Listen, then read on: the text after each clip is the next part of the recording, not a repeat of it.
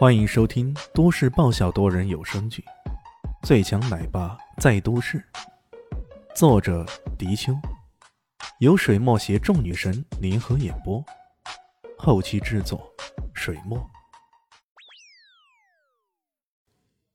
第一百三十七集，所有的事情完成以后，金平豆心中的压抑总算稍稍缓解了一下。他思索着。如果这什么印象派能干掉那李炫的话，项王就不必去见了。不过金平奇却有自己的意见。啊，大哥，我觉得你还是去见见项王的好，因为哪怕是李炫这个完呢，我们也要收拾那可恶的阿豹啊。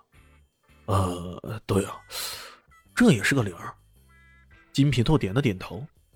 就在他们商讨的时候，在明珠市的某个角落里，一家民宿里，一个蓬头垢面的女孩。从被窝里钻了出来，他的电话响了。喂，少，接到新的任务了。说。目标位于南向市，平常住在林雨城朝 A 二别墅，姓名李炫，男性，身高一米七二。待会儿我会传照片给你。明白，我尽快赶往南向市。女孩子从床上跳了下来，冲进了卫生间里。痛痛快快的洗漱一番，大约过了一个小时后，一个长相甜美、心眸闪烁的女孩子从卫生间里出来。此时的她跟刚刚那个蓬头垢面的男鬼简直是换了个人似的。李炫，是吗？女孩子看着手机上的照片，这是个帅帅的男子，嘴角边上露出几分笑意，颇有几分邪魅之意。你活不过三天了，好好享受最后的生活吧。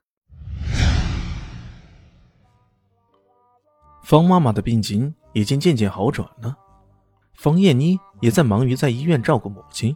李炫已经好几天没见到她了，从繁华中回到平静的状态。李炫最为关注的依然是那个王志伟的下落。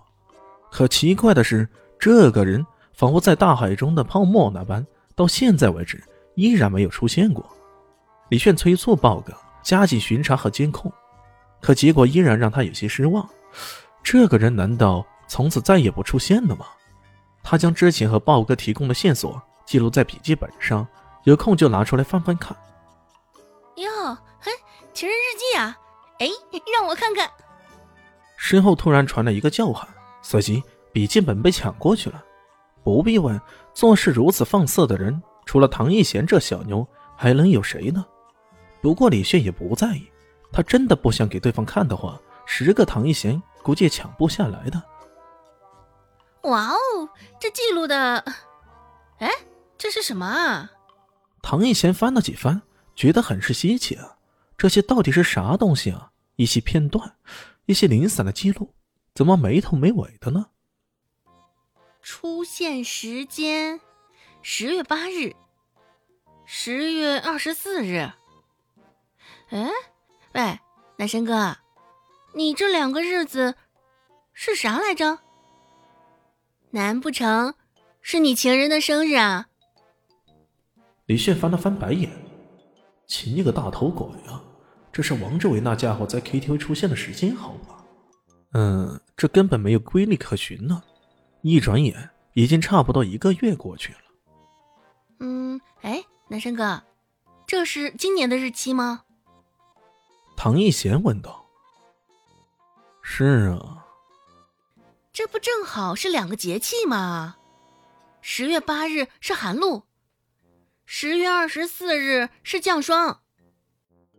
节气，李炫心中一动，再看了看万年历，摇了摇头，说道：“好像不太对呀。立冬的那天他也没有出现，现在已经是下一个节气了。”唐一贤眨巴着眼睛说道：“这也说不准呢。”说不定下一个节气，他刚好有事没来。嗯，哎，你看看啊，今天，哎，今天正好是小雪呢，说不定那家伙刚好要来。今天是小雪了，不知不觉呀，一年就要快过去了，这让李轩有些感慨。嘿嘿，对呀对呀，咱们要不要去守株待兔，去等一等那只笨笨的兔子？唐艺贤一想到可以跟男神一起啊，这小心根呢就莫名的扑通扑通的跳起来。李迅想了想，左右也没啥事儿，去就去呗，于是点头答应了。晚上，李迅带着唐艺贤来到了钻石 KTV，这个小妞就像牛皮糖似的，一直粘着他，根本甩都甩不掉。去那种地方会很危险的哦。李炫不知道到时候会有什么情况，如果与王志伟狭路相逢的话，真的有可能发生激烈的战斗。到时候如果照顾不了这个小妞的话，那可就麻烦了。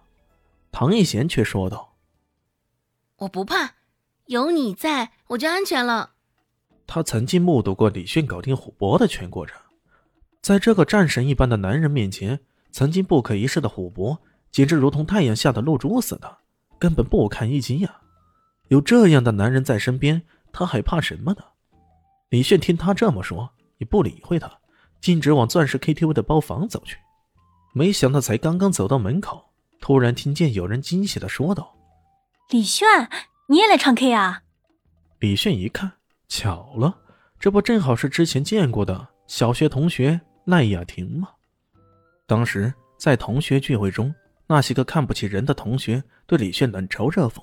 也是知道李炫底细的赖雅婷夫妇替他狠狠打脸的那些狗眼看人低的家伙呢？他怎么来了？赖雅婷笑盈盈的说道：“ 我和几个朋友在这里唱歌，怎么这么巧啊？一起吧。”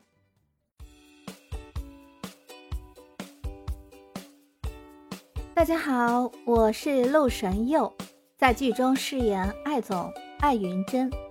本集已经演播完毕。谢谢您的收听，喜欢记得订阅哦，比心。